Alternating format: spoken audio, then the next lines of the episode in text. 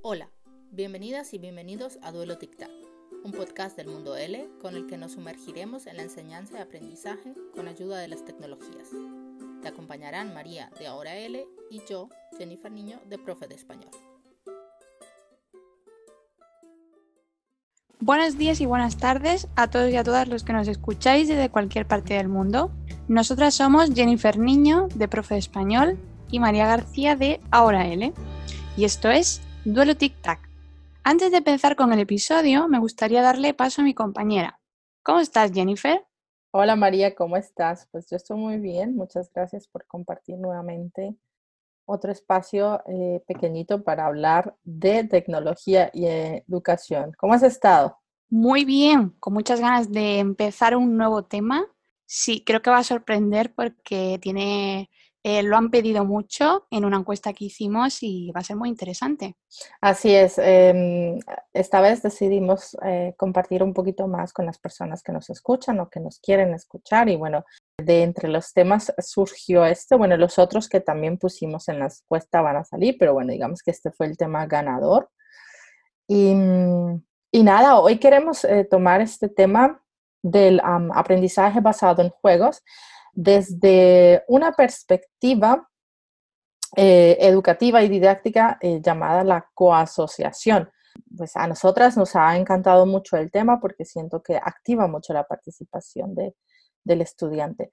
Pero bueno, María, em, no sé si quieras contarnos un poquito más esto de, de la coasociación y pues empezamos este, este duelo, ¿no? Exacto, porque pueden decir los oyentes qué es este término, ¿no? Y bueno, la, coasociación, porque ya de por sí a veces eh, puede eh, ser difícil eh, pronunciarlo, ¿no?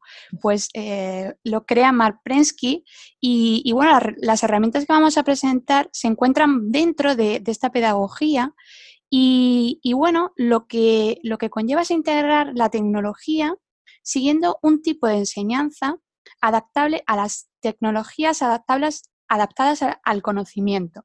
Y bueno, este autor lo que, lo que se conoce es por, por aquel concepto muy famoso de, nativos digitales y de inmigrantes digitales que creo que a muchos les sonarán y que hoy por hoy creo que, que también es muy importante, sobre todo para los que somos los apasionados de, la tecnología, ¿no, Jennifer?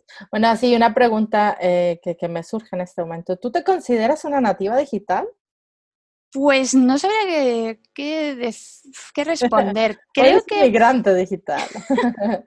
¿O tienes un poquito de los dos? Yo creo que tengo un poquito de los dos, creo que sí.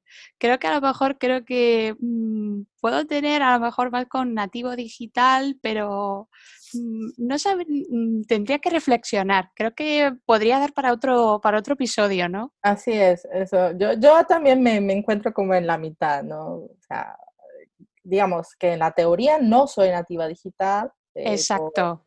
pero me considero en cierta parte. Bueno, pero empecemos buscando un poquito esa respuesta a, esa pregunta de, de, qué es la coasociación. Em, bueno, pues él la define, Prensky la define como, como una forma a la enseñanza opuesta a la enseñanza teórica. Eh, él lo llama esa enseñanza del contar, o sea, que lo que no queremos es esa enseñanza del contar y vamos al paso de la coasociación. Y, y en esta, pues, eh, se habla de que la responsabilidad está totalmente o completamente en, en los estudiantes, pues ya sean solos o en grupos, sea como sea.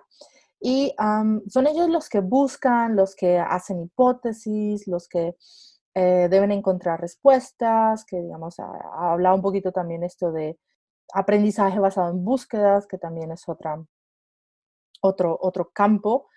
Ellos son los que, digamos, con todo esto que hacen, crean presentaciones, investigan y después, eh, en el grupo, pues el, profesor es más como un guía, les ayuda a, valorar, a examinar lo que han creado por, ah, por, el contexto, por el rigor que se ha puesto en la tarea, por la calidad, sea lo que sea. Y, y como decía, pues el rol de los profesores es más de em, orientadores y, y, de guías. Y ellos los que diseñan. A mí me gusta mucho eso porque es como diseñar. Ahí está mucho esta palabra que, que la veo muy, arraigada en mi forma de enseñar. Yo estoy totalmente de acuerdo y por eso en, la coasociación eh, está dentro de, la gran tradición pedagógica donde el aprendizaje mm, está centrado en, el alumno. Y por eso también mm, se adapta a otro tipo de aprendizaje mm, que también es muy conocido, que es el que está basado en, problemas, en proyectos, el orientado a la acción, que creo que también puede ser interesante para profesores que, busquen eh, otro tipo de, enfoques o metodologías y este término puede ayudarles. Y bueno, mm, creo que, que Prensky orienta muy bien este, esta concepción porque nos ayuda a presentar diferentes niveles, nivel básico, guiado y avanzado, para adaptarlo a todo tipo de alumnos, profesores y contextos, que creo que también es muy importante cuando estamos enseñando y en el alumno adquiriendo. Mm, así es. Eh, esto de, que no, te, no necesariamente te tienes que lanzar a la coasociación así, porque sí, él, él te da como estos pasos, como cómo empezar con la coasociación y habla mucho de esto, de lo que hablas de, la, del nivel básico. Y bueno, ahorita que dices lo de aprendizaje basado en proyectos, lanzamos como una publicidad para el próximo episodio, pero bueno, eso ya, ya será en el próximo. Bueno, y, digamos que aparte de lo que, de, lo, de estos niveles que eh, él, expone, pues eh, uno de los ejes eh, fundamentales de la coasociación pues son los verbos y los sustantivos. Yo al principio cuando lo, leí no podía sí, entender o palpar muy claramente esto, pero bueno, poco a poco fui entendiendo eso de yo creo que te da una, imagen muy clara de, lo que estamos buscando, como enfocarnos en los verbos y ah, ayudarnos con los sustantivos. Pero bueno, ¿qué es esto? Los verbos hablan básicamente de las, de las habilidades y los sustantivos de, las herramientas que tenemos. Em, y como dice él, nos debemos centrar en la educación completamente en los verbos, en, en los primeros, para, para que bueno, para evitar que, la tecnología sea la que se apodere del aprendizaje de los alumnos, es decir, que se aleje. Y bueno, de ahí surge la necesidad de que en los ah, proyectos que nuestros estudiantes crean, se propongan preguntas guía, que es una de las, digamos que es, un hilo que ah, expone Prensky a lo largo de, su libro, esto de las preguntas guía. Siempre empezar la coasociación eh, proponiendo preguntas o que los alumnos sean los mismos que ellos mismos los que propongan las, las preguntas, ¿no? Ya tienes, por ejemplo, un tema y ellos eh, se ponen a pensar, bueno, ¿qué preguntas guías o qué queremos saber de este tema? Como por ejemplo, ¿por qué debería aprender esto? ¿Qué consecuencias tiene esto? No sé. Y luego, con, esa, con ayuda de esas preguntas guías, pues empezamos toda la investigación, todo el trabajo en grupos, etcétera, etcétera. María, dime una cosa, ahorita que estamos hablando de preguntas guía, ¿qué crees que, o sea, qué tipo de verbos trabajarían los estudiantes al crear actividades interactivas? Que sería nuestro caso, el, tema de hoy, ¿no? También. Pues a ver, algunos de los verbos que mm, pienso que nuestros estudiantes mm, podrían mm, trabajar al crear actividades interactivas serían al buscar información, pues yo creo que, que a mí me encanta explorar. Yo creo que explorar, descubrir, mm. verificar. Luego, mm, pensar eh, eficazmente, pues plantear preguntas, mm, descubrir, evaluar. Cuando comunicamos o, presentamos un tema, combinar, informar, también a lo mejor elaborar o desarrollar nuestra propia información con con nuestra marca personal, porque creo que cada alumno tiene como, como un sello, ¿no? Se expresa de una manera. Y luego, al construir y crear eh, este, este, aprendizaje, pues como tú bien has dicho, el verbo diseñar desde, este, desde, desde esta coasociación y luego también competir, pero siempre desde el punto de vista positivo y luego adaptar, que también creo que adaptar conlleva lo de ser flexible.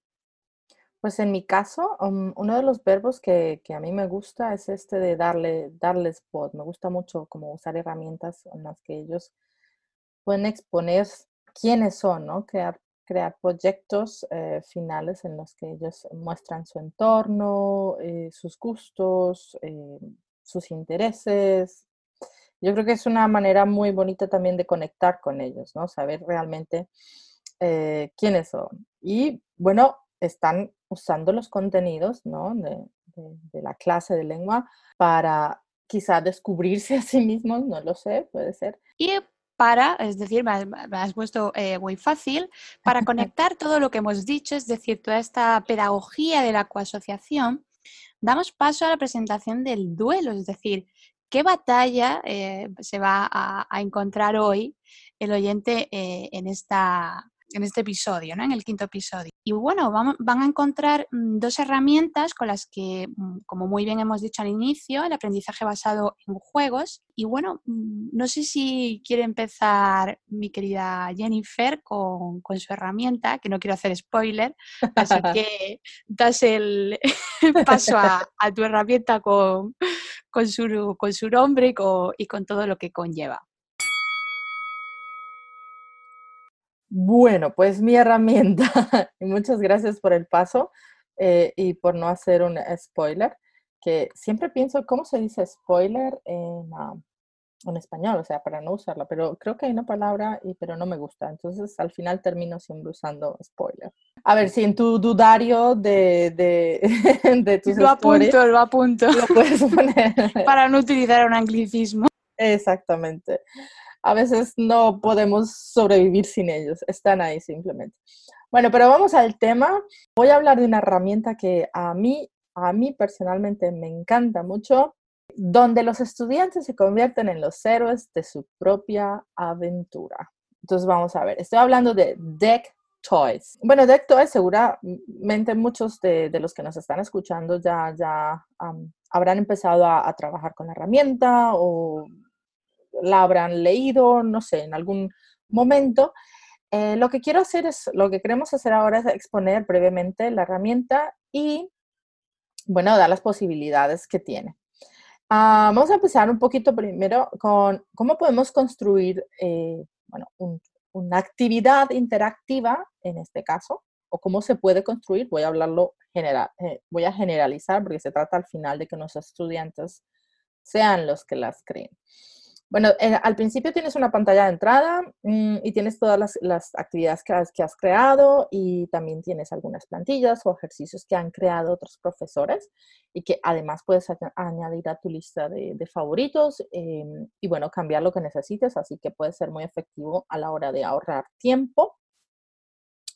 Eh, y cada actividad puedes asignarla a una clase. Básicamente ellos trabajan con lo que llaman deck, por, por, eso es el, el, nombre, que es como una plantilla de juego. Sí, al, al diseñar esta plantilla, al crear tu actividad, puedes diseñarlo de acuerdo a los temas y necesidades. En, primero tienes la posibilidad en la parte superior de agregar eh, figuras, mapas, formas. Es como si estuvieras construyendo una ciudad. Imagínate que tienes un plano vacío y tú con la actividad tienes la posibilidad de agregar, no sé, figuras, casas, árboles, eh, césped, eh, fotos, lo que sea, y ah, tienes la posibilidad de agregar objetos, letras, imágenes. O sea que obviamente la versión pro, no la versión de pago, como en muchas Eso te iba a decir, es decir, ¿qué, qué ventajas y desventajas tiene en esta construcción de, de poder de encontrar como qué nivel de exploración, de aprendizaje va a encontrar. Es eso, que ah, en la versión Pro tienes más opciones para añadirle a tus, Lo interesante de esto es que las plantillas te dan la impresión de estar recorriendo como un lugar, ¿no? Es como si estuvieras solucionando eh, tareas a medida que vas explorando el lugar que, que, has diseñado. Lo bueno de esto también es que puedes conectar la cuenta de DeckToys con tu cuenta de Google Drive y subir allí imágenes que te interesen. Y bueno, luego, ya digamos de haber creado eh, lo visual, es decir, el plano de tu plantilla, el plano de tu mapa o lo que, lo que sea, entonces puedes añadir la interactividad. Entonces puedes añadir eh, herramientas em, que se encuentran normalmente a la derecha de, la pantalla. Eh, vas agregando los puntos a lo largo del, del mapa, cambiarles el color, etcétera. Y tienes dos opciones. Una opción es añadir folios de preguntas. Por ejemplo, lo puedes em, comparar mucho con Google Slides o, PowerPoint, lo vas a reconocer, o sea, va a ser em, similar. También allí, cuando estás creando este esta presentación, puedes agregar imágenes, texto, puedes incluso incrustar algún código o un video. Así, de esta manera podrás crear actividades para, para activar conocimiento. Pues luego de crear tus actividades a lo largo de la plantilla, puedes añadir la opción de practicar. Y es allí donde personalmente me parece que se ve el potencial de esta herramienta porque vas a tener muchísimos juegos, porque creas un juego, un set de aprendizaje y entonces puedes poner, por ejemplo, rompecabezas, juegos de memoria, emparejar, puedes poner el juego de los cohetes, puedes integrar todas tus colecciones de estudio de Quizlet, si, has trabajado con Quizlet y ya tienes un set de tarjetas, lo puedes eh, incorporar. Se puede ver como una lista de vocabulario en donde vamos a incluir preguntas y respuestas ahí. Y luego de haber creado cada una de tus actividades a lo largo de este, de este mapa, entonces puedes eh, unirlas a través de, de, un camino, ¿no? A está conectado con B, B con C, etcétera. Y como que te da la sensación de estar recorriendo un camino, eso es lo que me gusta a mí. Y si quieres que, digamos, tus estudiantes o que la persona que desarrolle la actividad tenga, o sea, empiece en A y pase a B, obviamente, pero no se salte a C sin, solucionar B, también existe la posibilidad de bloquear, ¿no? Para, y bueno, aquí es lo que más me gusta porque esto, esto se, se presta mucho para crear los escape rooms. Eh, Esta es tu parte favorita, ¿eh? Esta es mi parte favorita, ¿no? si vieran tu cara los oyentes. Exacto, entonces incluso tienes la posibilidad em, en cada actividad eh, desbloquear una clave, ¿no? Entonces, si solucionas la actividad, tienes una clave y al final, bueno, tienes, tienes el escape room ahí eh, virtual. En la versión gratis tienes dos, dos clases y puedes e, es decir, puedes incluir dos de tus clases y eh, tienes tres plantillas privadas. El resto de plantillas las tienes que poner como públicas para que, pues obviamente, como dije antes, otros profesores, otras personas se beneficien de esto, ¿no?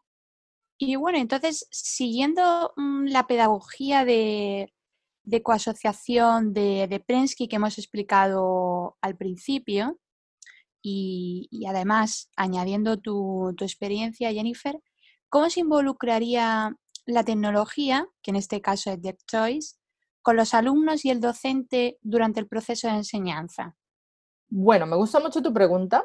Creo que lo más importante como parte del profesor cuando, cuando quiera empezar con esto de la coasociación y antes de iniciar un proyecto allí, como lo decía anteriormente, son las preguntas guía antes de que lancemos a nuestros estudiantes a que creen actividades, yo creo que es, muy bueno dar un espacio en el que se busca información, en, el que los alumnos sí, deben pensar en, en ellos mismos, que se ocupan de contestar preguntas de una manera personal y única. Entonces, antes de crear cualquier actividad interactiva antes de que creemos cualquier proyecto interactivo es, precisamente eso.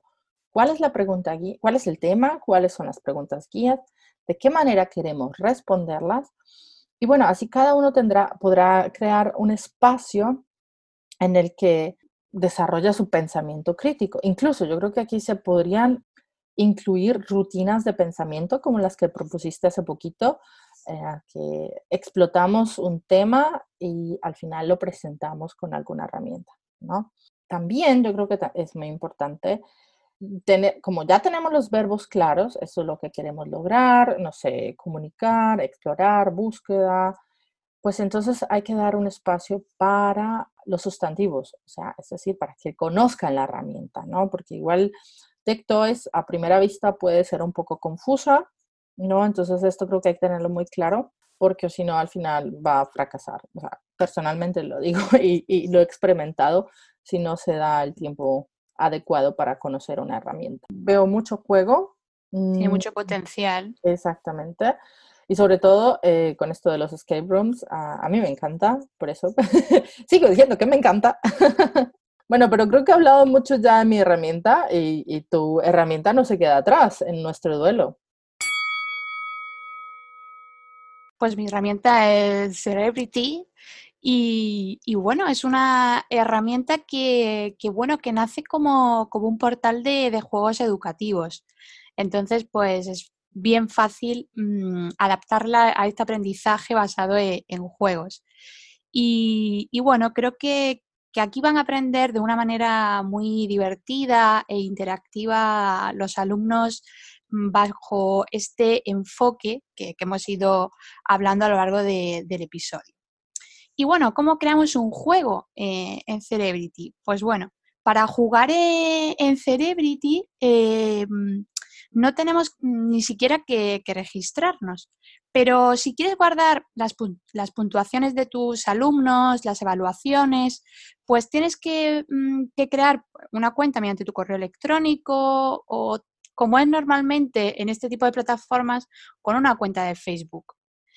Y bueno, pues seleccionamos en diferentes temáticas, que es lo que a mí particularmente me gusta de esta herramienta, que tienes desde lengua, literatura, eh, cine, historia, geografía, matemáticas, es decir, una variedad que muchas veces eh, en profesores de, lenguas creo que también el tocar diferentes áreas también es muy interesante, no siempre solamente lengua o literatura, sino que el cine también hay que trabajarlo. transversal. Exacto.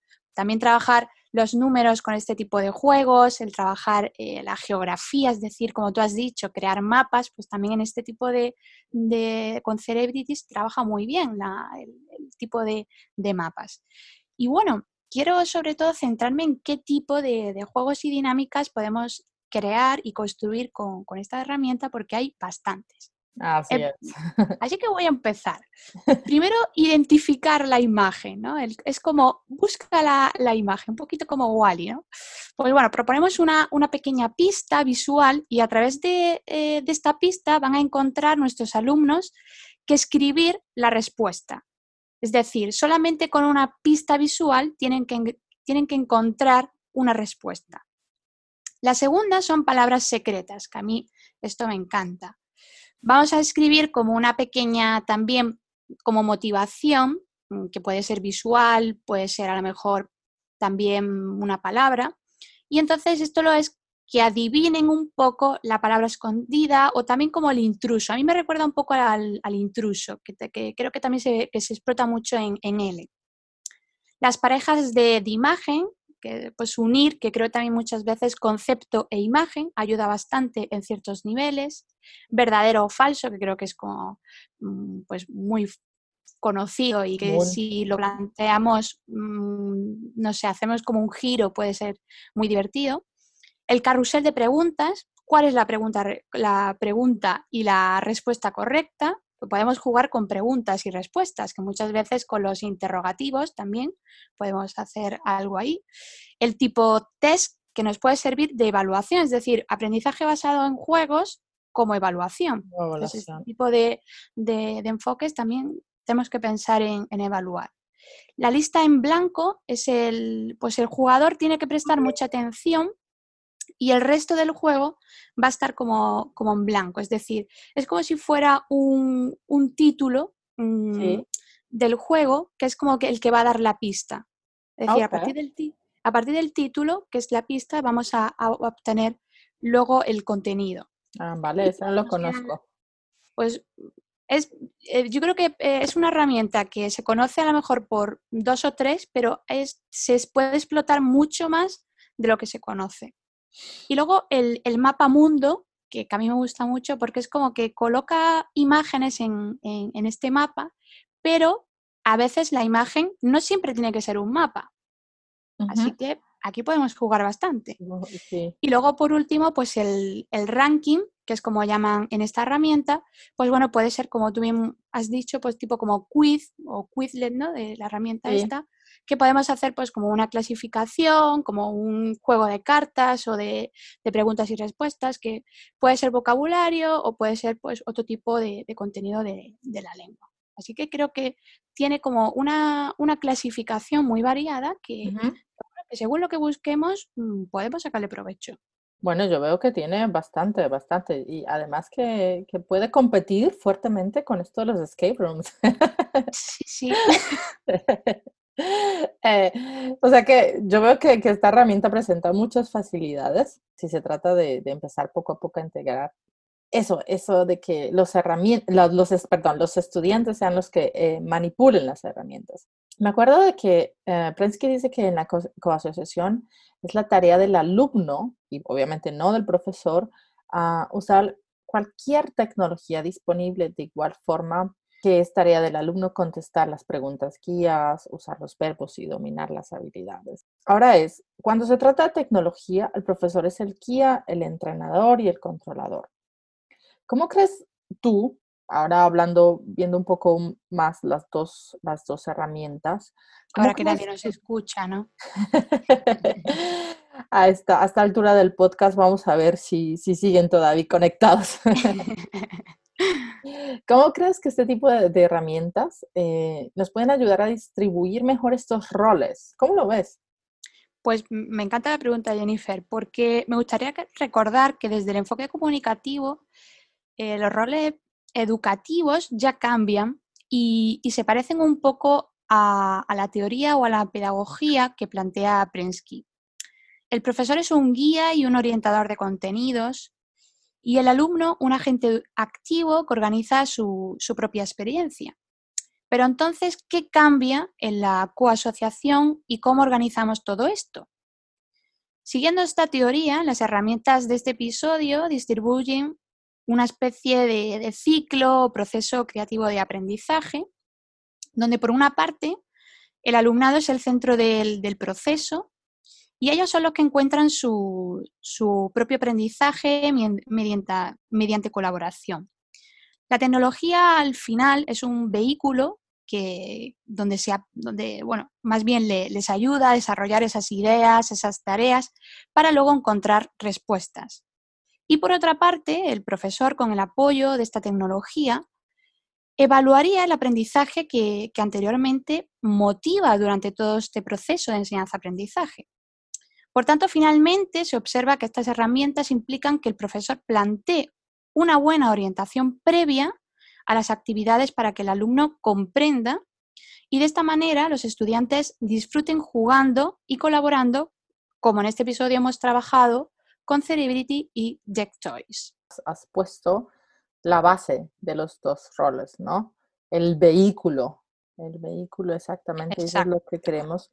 Em, sí, dar a mm, entender, como que sentir que la tecnología en este caso es esa herramienta que nos ayuda con los sustantivos em, a darle fuerza a esos verbos de los que habla de los que se habla en la coasociación. Al final, em, estamos viendo, hablamos un poquito de las dos herramientas, de cómo funcionan, eh, de la coasociación, pero bueno, ahora queremos conectar todo para que realmente podamos ver dar ese salto de la teoría a la práctica y ver exactamente, bueno, ¿qué es esto? ¿Cómo lo podemos usar en, en nuestras clases? La práctica, claro. hablamos de oportunidades de enseñanza.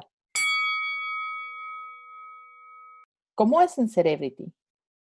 Pues por un lado, mm, la posibilidad de, compartir los, los resultados en, en, diferentes plataformas como, como Google, redes sociales como puede ser Facebook nos permite mm, tener una consulta constante de la evaluación de, nuestro alumnado. Entonces, esto es una oportunidad para el profesorado.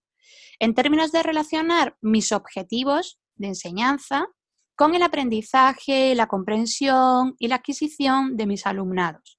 Además, también voy evaluando y valorando el uso de la tecnología, la creatividad y también el factor motivacional y también no podemos olvidar el emocional.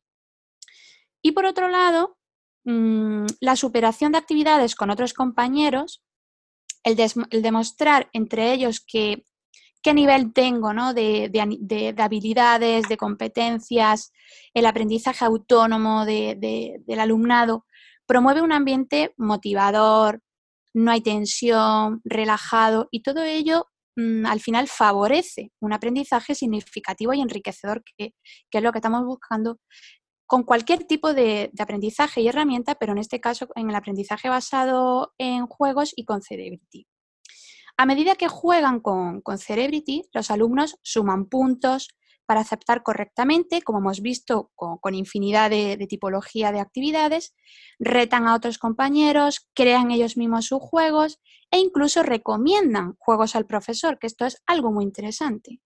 Y todo ello, ¿qué desarrolla? Es decir, ¿qué establece en el aula? Pues un, un aprendizaje autónomo, orientado a la acción y también, vuelvo a repetir, muy motivador que creo que es como mm, la gran oportunidad eh, en el aula tanto para el profesor como para el alumno, que no podemos olvidar. Y además que la variedad que vas a tener al final, porque no es un solo, una sola versión de, de cómo se trata un tema. Al final, cada grupo o cada estudiante incluso va a venir con una versión diferente de la que seguro se va a extraer algo diferente, algo que... Y como bien has dicho, es como que la tecnología aparezca como un vehículo y, y en esta conexión que aparezca como eh, un diseño pues, de, sus propios juegos, de, retar incluso al profesor, de dar ideas. Entonces es una construcción cooperativa, ¿no? y, bueno, así que tengo la curiosidad cómo es en Jack Toys. yo cuando estaba analizando esta parte, eh, recordé, bueno, yo personalmente no lo he leído completamente, pero sí, aparte de este libro, recordé el libro de James Paul G que se llama What Video Games Have to Teach Us About Learning and Literacy. ¿Sí? Es decir, lo que los juegos de, de video nos pueden enseñar sobre aprendizaje, sobre todo. Y él dice que todos los aspectos del entorno de aprendizaje deben configurarse para fomentar el aprendizaje activo y crítico en lugar de un aprendizaje tradicionalmente pasivo. ¿Y esto qué quiere decir?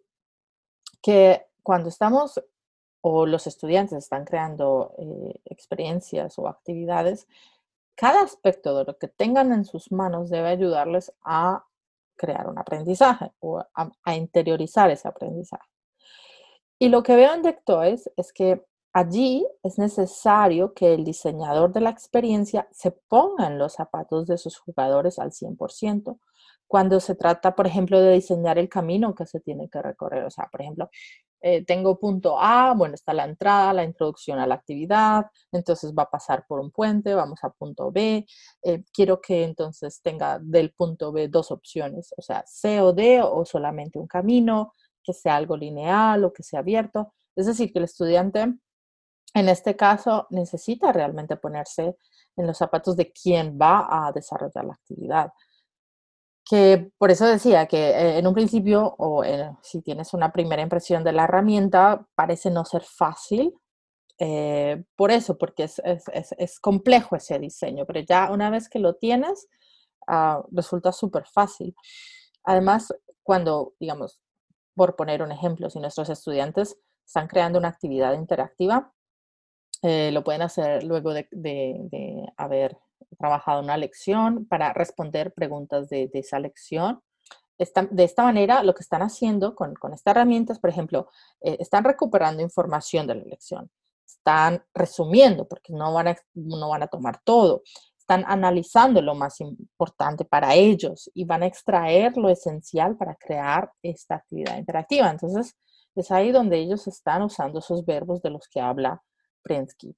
Recuperar, sortear, resumir, analizar para crear una actividad interactiva. Entonces yo creo que también ahí Dectoes eh, gana puntos. Totalmente, yo creo que además mm, solamente con explorar Así es. Es, creo que mm, para mí me gana, es decir, es como gana muchísimos puntos porque creo que en un alumno, en oportunidades de aprendizaje, lo que te aporta explorar es descubrir tu propio aprendizaje. Y siguiendo los verbos de Prensky, mm, al final creas y diseñas tu propia actividad, lo que a ti te es, significativo en todo lo que conlleva eh, aprender una lengua, ¿no? que conlleva muchos aspectos, tanto internos como externos. Yo lo que veo es que, por ejemplo, estas dos herramientas, como decíamos al inicio, que, es, que dice que hay niveles de la coasociación. Podríamos trabajar, por ejemplo, con Cerebrity en un nivel básico porque es relativamente fácil de usar, ¿no? Y de introducirse en sí. uso. Y luego ya cuando estamos sí, avanzando más, en donde le estemos dando más responsabilidad al alumno, más espacio para crear, eh, pues entonces podríamos integrar TechToys a la, a la coasociación o al trabajo em, del aprendizaje basado en juegos. Una de las pues opciones, porque este tema da para...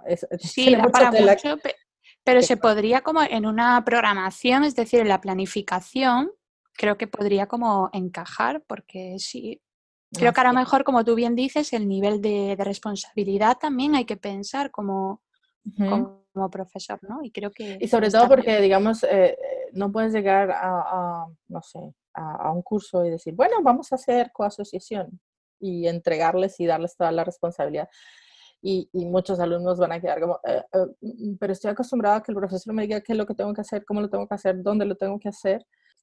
Entonces va a ser un poco difícil, ¿no? Entonces yo creo que eso también es poco a poco, ¿no? Sí, no se construyeron las, eh, las pirámides de Egipto en un día, entonces... No, y que lo queda muy bien estos enfoques diciendo que el profesor es orientador, guía, pero eso conlleva también... Y además, Mira, no todo es color de rosa. Nosotros también necesitamos un espacio para experimentar y, ver qué es lo que nos funciona. Esto solamente es un camino y bueno, al final cada uno mira qué toma, qué deja, qué le sirve, con qué se siente bien. No, como todo, como todo en la vida. That's life. Pues bueno, nuestros oyentes eh, nos dirán ¿Qué herramienta les mm, encaja más en este aprendizaje basado eh, en juegos y sobre todo siguiendo la pedagogía de la coasociación de Prensky? Y estaremos muy, muy, muy interesadas, ¿no? Porque creo que este tema da para... Dátela, es que tiene muchísimo. Podríamos hablar horas, horas de, de este tema. Bueno, nada, muchísimas gracias por, por acompañarnos, a todos los que nos han escuchado, a todos los que han decidido hacer deporte, cocinar, limpiar la casa mientras nos escuchan. Es un placer siempre que nos acompañen. Exactamente, gracias a ti, em, María, por acompañarme. Hoy eh, es la primera vez que grabamos eh, por la noche, eso fue un reto. un abrazo muy fuerte, Jennifer. Y bueno, nada, nos vemos en el próximo episodio. Eh, saludos a todos y nos vemos por ahí. Hasta el próximo episodio. Chao, chao. Gracias por acompañarnos en este episodio lleno de aprendizaje y tecnología. Para encontrar información sobre las herramientas, consultad nuestro blog, Profe de Español y Ahora L. Nos vemos muy pronto, pero hasta el próximo duelo Tic Tac, no olvidéis seguir disfrutando de los episodios anteriores.